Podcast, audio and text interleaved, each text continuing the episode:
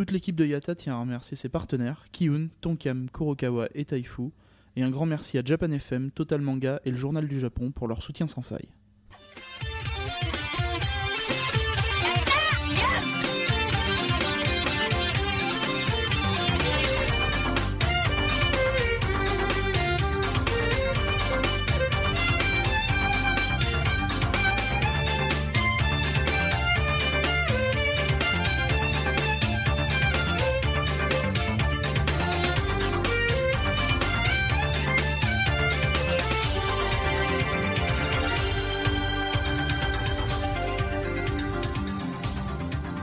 Et salut à tous, Road to Japan épisode 22-23, ici Misaki en direct de Nagoya, la ville des panoramas. Et ça rime encore. Et oui, donc aujourd'hui un double épisode, et ce pour plusieurs raisons. Euh, tout d'abord parce que, bah, comme vous l'avez pu le deviner, donc nous avons passé deux jours à Nagoya, euh, mais deux jours qui ont été quand même assez bien écourtés euh, bah, au début en arrivant, puisque pour venir de Kagoshima, il y avait un peu plus de 5 heures de train, donc ça fait quand même une bonne demi-journée. et ensuite, bah, parce que le, le, dimanche soir, on a dû revenir sur Tokyo, puisque c'était la fin du JR Pass. Donc voilà, donc c'était un peu plus, on va dire un jour et demi euh, plus que deux jours. Euh, il n'y avait pas vraiment de, thème particulier pour diviser euh, cela en deux. mais je pense que enfin la véritable raison c'est quand même que un épisode double ça veut dire bah que un, un des deux soirs c'est repos et c'est pas plus mal. Donc voilà, donc on va plutôt parler de Nagoya, ce serait un peu plus intéressant. Donc Nagoya, c'est quand même une, une, assez grande ville, hein, puisque c'est tout de même la quatrième ville du Japon en termes de population mais malgré malgré tout cela, euh, elle est quand même euh, assez souvent oubliée. Euh, elle est, enfin, on parle souvent de Tokyo, Kyoto, Osaka, etc. Et on oublie toujours de parler de Nagoya. Et d'ailleurs, en plus, c'est vrai puisque en termes de vraiment, enfin, visuellement sur géographiquement sur une carte et même sur le Shinkansen, quand vous prenez le train, elle est vraiment située quasiment à équidistance entre Tokyo et Kyoto. Euh, malgré tout cela, enfin, elle a quand même une histoire assez importante et assez forte dans l'histoire du Japon. Il euh, y, a des personnages assez emblématiques euh, qui qui sont issus, notamment le célèbre Oda Nobunaga, Nobunaga qui était issu de la, préfecture de Aichi, dont Nagoya est la préfecture. Et la préfecture. Le célèbre donc euh, premier shogun Ieyasu Tokugawa, il a il a fait de Nagoya une de ses places euh, les plus fortes euh, en y construisant donc un des, châteaux les, les, plus reconnus, les plus puissants de l'époque de l'ère Edo à ce moment-là. Euh, et donc malheureusement, euh, tous ces sites euh, historiques, la plupart de ces sites historiques, ont été détruits donc dans, dans les raids aériens de 1945, donc pendant la Seconde Guerre mondiale. donc beaucoup, enfin certains ont été reconstruits, notamment en partie le château, dont on parlera un peu plus tard. Mais donc du coup, peu sont d'origine et c'est bien dommage. Euh, donc j'ai beaucoup hésité pour, pour le titre de l'épisode. Hein, vous, avez, pu vous rendre compte que la ville des panoramas, ça veut pas dire grand chose, mais euh, c'est quand même une chose assez euh, frappante. Donc quand on visite la ville, c'est que on vous donne euh, l'occasion de, voir à, bah, donc à, beaucoup de reprises, de pouvoir vous élever pour pouvoir avoir une assez bonne vue justement de la ville. Et donc je vais vous présenter un, un petit panel de, de ces spots qui sont qui pourront vous donner de belles photos. Euh, donc déjà, bah, dès que vous arrivez euh, avec le Shinkansen euh, en gare de Nagoya, vous avez deux spots intéressants. Donc déjà dès, dès la gare hein, en elle-même, en fait sur le bâtiment de la gare, vous avez des, des, sortes de twin towers donc sur la gare de, Nagoya, enfin bon, des, Twin Towers qui n'en sont pas vraiment puisque les deux tours ne sont pas euh, vraiment de, taille euh, identique. Donc vous avez la Office Tower qui est la plus grande avec 245 mètres. Euh, donc elle s'appelle comme ça puisque la plupart de, de ces étages sont comblés avec des bureaux. Et la Hotel Tower qui s'appelle comme ça parce que vous l'aurez deviné, parce qu'il y a un hôtel connu, euh, notamment il y a le Marriott dedans. Euh, donc voilà, donc ça c'était pour leurs deux petits noms. Euh, avant il y avait un observatoire tout en haut de la Office Tower, mais maintenant bah, il va falloir raquer hein, vraiment un peu plus, puisque ça a été transformé en ce qu'ils appellent le panorama salon, je sais plus quoi. en gros, en fait, ça a été transformé. Il y a, il y a un salon de beauté, un café, un resto, voilà en gros, donc euh, si vous voulez euh, aller tout en haut, vous pourrez pas forcément voir directement euh, bah, le panorama la vue, puisqu'il faut vous acquitter. En fait, il faut être client de, de ces petits restaurants là, enfin de ces petits boutiques là, pour pouvoir avoir accès à, à, ce panorama. J'ai pas testé le l'autre côté, donc le côté hôtel, la Hotel Tower. A priori, on pourrait peut-être avoir un accès un peu plus facilement, mais en tout cas, voilà. Donc en, vous aurez une belle vue à 245 mètres, mais il faut payer. Euh, autre tour qui est donc dans le quartier de la Nagoya Station, donc juste en face en fait de la gare. Euh, là vous avez euh, la Midland, enfin le ou là je sais pas comment on dit, Midland Square en tout cas, qui est le plus grand building de Nagoya. Donc là, 247 mètres. Euh, là aussi, il faudra payer, mais c'est quand même un peu mieux foutu. C'est beaucoup plus touristique. Euh, ça s'appelle la Sky Promenade et euh, c'était fait d'une manière assez futuriste avec, en tout cas, en tout cas quand on y va le soir, il y a, c'est assez, enfin dans une ambiance assez sombre avec pas mal de, de lumière et c'est, enfin ça, ça, se transforme limite en, en, un spectacle de son et lumière puisque par intervalles réguliers, vous allez pouvoir avoir des, des fumées colorisées qui qui, euh, enfin, qui, qui, qui, sont projetés par, par en dessous. Euh, et vous avez un peu de, des lumières de partout. Donc c'est une ambiance assez, euh, assez feutrée, assez, assez futuriste et assez classe. pour autant, pour prendre des photos, c'est pas forcément le, le, meilleur plan puisque justement les, les lumières qui sont projetées de derrière vous, ben va vous va se refléter dans, dans les vitres et donc ça va vous gâcher un peu vos photos. Donc il faut, faut trouver le bon timing pour pouvoir prendre des photos quand les lumières sont éteintes. Donc ça c'est tout un jeu à faire. Mais sinon, la vue est assez belle. Euh, de jour, je sais pas ce que ça donne, mais en tout cas de nuit, c'est vraiment très beau. Vous pouvez avoir un petit aperçu sur le blog avec les quelques photos. Euh, et donc, en tout cas, à cette distance-là, cette hauteur-là, vous pouvez voir un peu, bah, un peu toute la ville de Nagoya, vraiment dans son ensemble, euh, bah, notamment les deux tours, euh, euh, les, les, deux tours de, les deux tours JR de, de la gare JR. notamment, vous pouvez voir également le château de Nagoya et pourquoi pas aussi tous les toutes les autres, euh, toutes les autres tours euh, de la ville, enfin tous les points intéressants euh, qui sont très bien illuminés. Qu'est-ce que vous avez? Vous avez aussi donc à l'étage un peu d'en dessous, vous avez des, restaurants qui vous permettent aussi d'avoir une belle vue tout en mangeant. au cinquième étage, vous avez un grand cinéma, mais ça j'en reparlerai dans le test du jour. Euh, et je crois que c'est à peu près tout pour le quartier de Nagoya.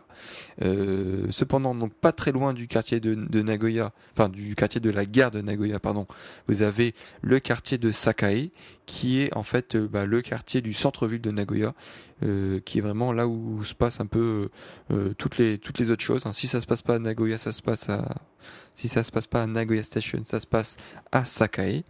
Et donc là, vous avez plein d'autres aussi bâtiments assez futuristes, et assez classe à visiter. Donc vous avez tout d'abord le Oasis 21, qui a un look assez futuriste aussi également. on pourrait croire un peu une sorte de soucoupe volante hein, vu du dessus. donc il y a aussi comme comme dans tous les grands tous les grands buildings, hein, vous avez pas mal de magasins, de restaurants, euh, et aussi pas mal d'événements, euh, d'événements concerts. Enfin nous quand on est passé, c'était une sorte de, petit concert euh, euh orchestral qui, était à, ce moment-là. Euh, voilà donc mais ça il est pas forcément très haut donc c'est pas forcément un spot pour euh, voir la ville. Sinon juste à côté vous avez le Sakai Sunshine qui est bah, un peu à c'est-à-dire un, grand bâtiment. Vous avez des boutiques, des restaurants, des cafés, euh, des concerts, etc.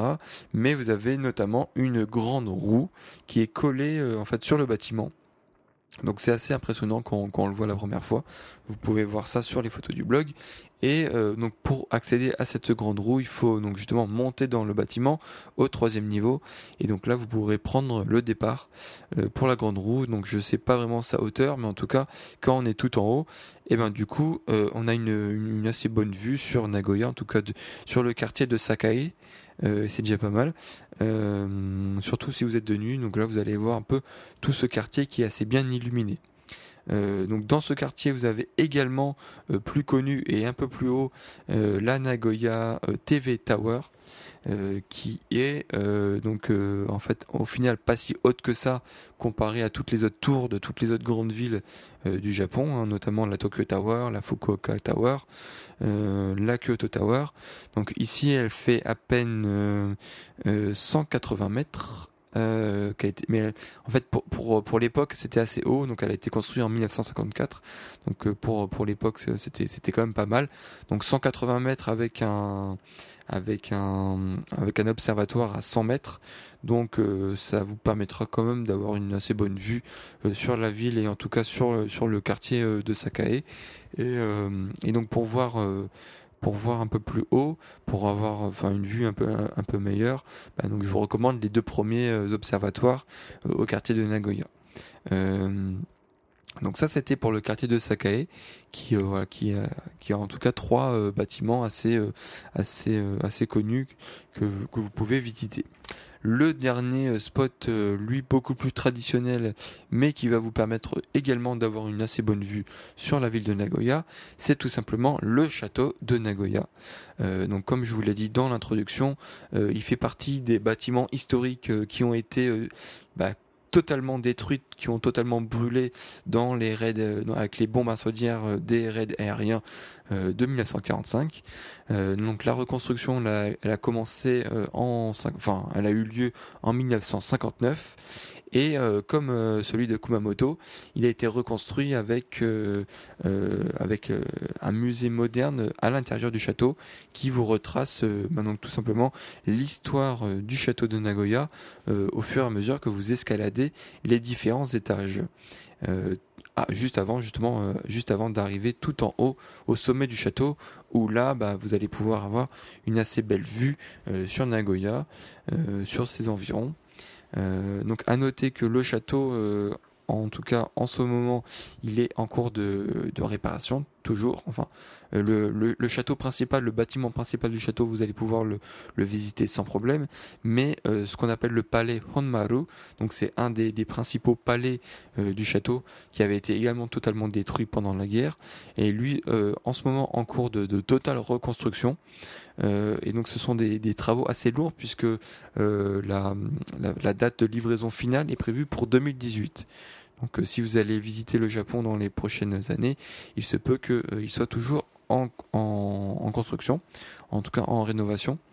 Euh, mais ce qui est intéressant, contrairement à d'autres d'autres reconstructions, d'autres monuments, c'est que là vous allez pouvoir visiter les chantiers de, de construction. Donc en fait ils sont sous, sous une sorte de, de, de préfabriqué euh, gigantesque, mais euh, on va vous donner euh, une sorte de casque de chantier, enfin une sorte, c'est un casque de chantier, et vous allez pouvoir donc vous balader, en tout cas sur des sur des sur des espèces enfin d'aménagements spécifiquement pour les touristes. Et vous allez pouvoir faire un tour autour euh, euh, justement de, du palais Onmaru qui est en cours de reconstruction. Donc là on peut vraiment voir qu'il est totalement reconstruit euh, à la manière traditionnelle, donc tout en bois. Donc là vous allez pouvoir voir vraiment les, les charpentes des toits notamment et donc et voir vraiment le détail le détail qui est apporté à cette reconstruction. Donc c'est assez sympa, c'était pas forcément obligatoire de leur part de mettre ça en place. Et euh, bah, vu que c'est comme des travaux qui, qui vont durer assez longtemps, euh, ça apporte un, petit surplus euh, touristique. Voilà, donc ça c'était pour le château de Nagoya. Et euh, ça, c'était aussi pour la partie euh, panorama, pour la partie spot, euh, qui va vous permettre de voir un peu la ville sous toutes ses coutures. je vais terminer donc Nagoya avec deux spots religieux assez importants, voire très importants. il y en a pour tous les goûts, puisque en premier, je vais vous parler d'un temple bouddhiste qui est dédié à, la, à la déesse Osu Kanon. Euh, enfin qui s'appelle Osu et qui est pour la DS Canon. Euh, il est assez populaire, il y avait pas mal de personnes qui ont l'a visité. Bon, en même temps, c'était un samedi, donc c'était euh, le week-end, donc c'était normal qu'il y ait beaucoup de personnes. Mais Là où il y a vraiment beaucoup de personnes aussi, c'est sur les rues adjacentes au temple où ce sont ce sont des rues commerçantes tout simplement. Donc c'est un quartier assez énorme. Il y a vraiment, enfin si vous, si vous voulez vraiment euh, faire toutes les rues commerçantes, vous en avez vraiment pour plusieurs heures. Euh, donc il y, a, y a notamment la grande rue euh, qui sort du, du, temple, mais après il y a plein de rues perpendiculaires et parallèles qui proposent à, à, peu près les mêmes types de, de boutiques. donc là, il faut, enfin, faut le savoir à l'avance que c'est quand même beaucoup de, de, de boutiques de, de vêtements euh, est assez américanisé, hein, je peux, j'ai envie de dire, puisque euh, il n'y a pas vraiment de, contrairement justement euh, au temple de, de Sensoji de, de, Tokyo avec la Nakami Sedori, là vous avez vraiment beaucoup de, de, de boutiques typiquement japonaises où là vous pouvez faire vraiment bah, tous les souvenirs pour votre famille au Japon. là ce sera pas trop le cas à Nagoya pour le, le temple Osukanon, puisque bah, ce sera vraiment beaucoup de vêtements et puis vraiment beaucoup de, vêtements à tendance américanisée. Euh, donc bon, ça vaut quand même le coup de se balader puisqu'il y a quand même euh, certaines boutiques qui, peuvent valoir le, détour. Euh, mais sinon, voilà. Donc ça, c'était pour le temple bouddhiste et le gros le gros spot religieux, le, le plus connu de Nagoya, c'est le sanctuaire Shinto, pour le coup, qui s'appelle, là je me perds un peu dans mes notes, alors ne quittez pas, qui s'appelle Atsuta, pardon. le sanctuaire Shinto Atsuta, qui est donc un des sanctuaires Shinto les plus importants, les plus sacrés du Japon tout simplement parce que il contient, enfin, il abrite l'épée de Kusanagi, qui est en fait euh, un des trois trésors impériaux euh, du Japon. Euh, donc en ce qui concerne les trois trésors, en fait, c'est un miroir bouclier de bronze, une épée, donc l'épée de Kusanagi, et une pierre précieuse. Et donc qui sont conservés à trois endroits différents du Japon. Donc la pierre précieuse, elle est à Tokyo, donc dans le palais impérial. vous avez le miroir qui est dans un temple ou un sanctuaire à Issei. Euh, et donc en fait, ces trois trésors nationaux, bah forcément, euh, même si vous visitez ces lieux-là, vous n'allez vous pas pouvoir les voir puisqu'ils ne sont vus que par les euh, par, par l'empereur lui-même et par certains prêtres et ils sont notamment utilisés lors de l'intronisation donc justement du nouvel empereur. Donc ils sont ils ont vraiment une connotation très forte dans dans bah, dans l'histoire du Japon puisque ils ont été donnés par la déesse du soleil donc Amaterasu euh, à son petit-fils qui est euh, donc selon donc les légendes de l'histoire du Japon donc le petit-fils de la déesse qui est euh, le père du premier empereur du Japon. Donc c'est pour ça que notamment euh, avant en tout cas la fin de la Seconde Guerre mondiale, on, disait que justement le, les empereurs ils descendaient directement des dieux et donc ils étaient ils, étaient autant respectés euh, que les dieux eux-mêmes. Euh, donc là, c'est un peu, un peu, moins le cas puisque ils ont dû euh, renoncer euh, à leur à leur descendance enfin à leur descendance divine lors du, de, de, la défaite du Japon en 1945. Donc donc ça c'était vraiment pour les pour pour le temple Atsuta pour expliquer son importance et effectivement quand on se balade dedans et eh ben on se rend compte que effectivement enfin on, on s'en rend compte de son importance puisque déjà d'une il y avait énormément de monde. Mais quand je dis énormément c'était énormément. Euh, donc encore une fois c'était un dimanche donc cela peut expliquer cela. Mais euh, il y avait beaucoup de, enfin nous on est tombé au moment où il y avait beaucoup de, cérémonies religieuses euh, notamment pas mal de enfin des sortes de baptêmes et aussi beaucoup de mariages. Donc il y avait beaucoup de voilà de familles au grand complet bah, réunis euh, dans l'enceinte euh, du sanctuaire avec beaucoup de, photos, euh, voilà, beaucoup de rassemblements familiaux. Le, sanctuaire lui-même, il est, quand même assez grand puisque outre justement le pavillon principal, vous allez pouvoir visiter bah, le parc en le parc qui est énorme. il il y a d'autres annexes au sanctuaire. Vous allez pouvoir voir aussi plein de bâtiments qui contiennent des, expos temporaires. Euh, et aussi, vous allez pouvoir euh, goûter euh, dans, les nombreux restaurants que compose le, parc du sanctuaire. Vous allez pouvoir goûter les fameux Kishimen Noodles, qui sont une des, spécialités de Nagoya. Et donc, du coup, je vous recommande de goûter puisque, puisque encore une fois, c'est toujours bien de goûter les spécialités dans, la ville où vous, êtes. Voilà, donc je vais, ça c'était vraiment pour la partie visite de Nagoya. Puisqu'on est à Nagoya, du coup, euh, la minute AKB euh, du jour va se transformer en la minute euh, SKI. puisque voilà, donc si vous n'êtes pas au courant, les SKI 48, c'est le premier des groupes sœurs donc du groupe AKB 48 qui a été fondé donc en 2008 donc à Nagoya. Et vous, vous allez vous demander pourquoi SKI Et eh ben un peu comme le trigramme AKB qui signifie donc Akihabara qui signifie donc, euh, euh, donc le, lieu où sont basés euh, donc le groupe. Donc là, SKI signifie tout simplement Sakae.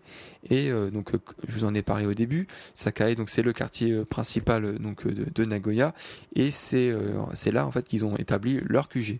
Donc notamment dans, le bâtiment Sunshine, là où il y avait la grande roue et, et, tout ça. donc c'est dans ce bâtiment là qu'ils ont donc établi leur théâtre et euh, leur shop. Donc là, on, est un peu tombé au mauvais moment puisque euh, on était dans la grande période euh, des travaux. donc là, en fait, ils sont en pleine rénovation. Donc il, y a le shop et le, théâtre qui sont fermés. Donc là, ils sont en train de reconstruire des meilleurs en, en mieux, plus beau, plus grand. Euh, donc euh, là, le, shop, il, s'était un peu, il avait déménagé en, avec une petite partie dans le Tsutaya, euh, donc l'espèce de Fnac local, donc du bâtiment Sunshine. Par contre, on a pu voir un truc assez marrant pour un œil extérieur. C'est donc donc justement au niveau du sous-sol du Sakae Sunshine, il y avait énormément, enfin il y avait un gros rassemblement justement de fans des SKI 48 pour ce qu'on appelle, enfin les, trading cards. C'est-à-dire qu'en fait, tous les mois, euh, le management, euh, enfin, tous les mois, en fait, on peut acheter des nouvelles cartes à collectionner de, de tous les membres du groupe. Donc, et un peu, en fait, comme on faisait quand on était plus jeune avec les cartes Panini. C'est-à-dire que, donc, euh, ce sont des, enfin, on peut acheter des cartes euh, aléatoires. C'est-à-dire qu'on ne sait pas forcément quelle carte on va acheter. Et donc, du coup, les fans, ils se retrouvent avec des grands classeurs, avec plein de doubles qui s'échangent entre fans, du coup, ou qui revendent. Euh, donc, mais là, donc, pour le, les, les, les, les, espaces de, trading, donc là, on a tous les fans qui se, qui se regroupent euh, dans un endroit vraiment euh, bah, au, même endroit et qui s'échangent vraiment les, cartes. Donc vous, pouvez voir euh, donc les photos sur le blog. C'est assez marrant à voir ça puisqu'ils sont quand même assez nombreux. Voilà, je vais terminer euh, l'épisode du jour euh, avec euh, le test du jour. et le test du jour, c'est comment se faire enfler facilement 2200 yens par personne. Si vous êtes en manque de, dépenses faciles, si il vous reste beaucoup de yens, bah, n'hésitez pas, allez au cinéma. Euh, donc j'en avais déjà parlé dans, dans, dans, un épisode beaucoup plus tôt à Tokyo, euh, où on était allé voir euh, Luloni Kenshin. Euh, déjà à cette époque-là, je vous avais dit que le cinéma c'était très cher puisque le prix de base au Japon c'est 1800 yens, donc à peu près 18 euros mais ça peut monter beaucoup plus, euh, beaucoup plus haut si vous allez voir un film en 3D. Et donc là, c'était le cas. Euh, donc je suis allé voir euh, donc Biohazard 5. donc chez nous, ça c'est plutôt Resident Evil 5. Euh, et donc là, pour le coup, c'était 2200 yens par personne, donc soit à peu près 22 euros. Euh, donc euh, quand vous y allez à deux, ça vous fait à peu près 44 euros.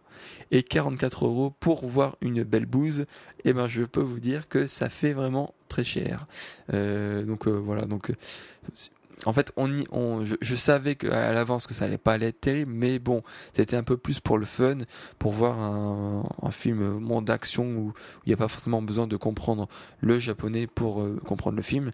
Et d'ailleurs, bah, justement, le film là, il était euh, en VO, donc euh, en américain, sous-titré en japonais. Bon, quand même, ce qui est bien au cinéma japonais, c'est quand même le confort dans lequel on, on regarde le film c'est cher, mais c'est voilà, peut-être aussi pour ça que, c'est cher. C'est pour euh, pouvoir un peu euh, filtrer euh, le public. Euh, alors, faut dire que quand on va au, cinéma au Japon, c'est comme je vous l'ai dit, donc on peut notamment choisir sa place, un peu comme au théâtre, mais c'est vraiment quand vous êtes dans la salle, vous, arrivez dans une grande salle très propre, très silencieuse et avec des sièges en cuir. Donc déjà ça, ça, change des sièges pourris qu'on peut avoir dans, dans certaines euh, salles en France. Là on a vraiment des, des sièges en cuir, donc euh, vous avez vraiment le tout, le tout confort. Et le, le, petit plus qui peut, euh, qui peut plaire à certaines personnes frileuses, notamment quand, quand, la clim est à fond, c'est qu'on vous distribue, si vous voulez, à l'entrée des couvertures. Donc là vous avez vraiment le grand confort. Vous avez les sièges en cuir et la couverture, parfait pour dormir, pardon, pour euh, regarder un très bon film, euh, ce qui n'était pas le cas euh, de, de, ce soir. Voilà, donc je vais terminer là-dessus pour le double épisode sur Nagoya. Et malheureusement, c'est ça sonne la fin du voyage de deux semaines JR Pass avec une petite destination chaque jour. Donc ne vous inquiétez pas, ce n'est pas la fin du voyage au Japon en lui-même. Il reste encore une semaine à Tokyo pour voir plein de choses intéressantes. Euh, et donc je, vous donne rendez-vous euh, pour euh, à partir de demain à Tokyo. Salut à tous, bonne soirée.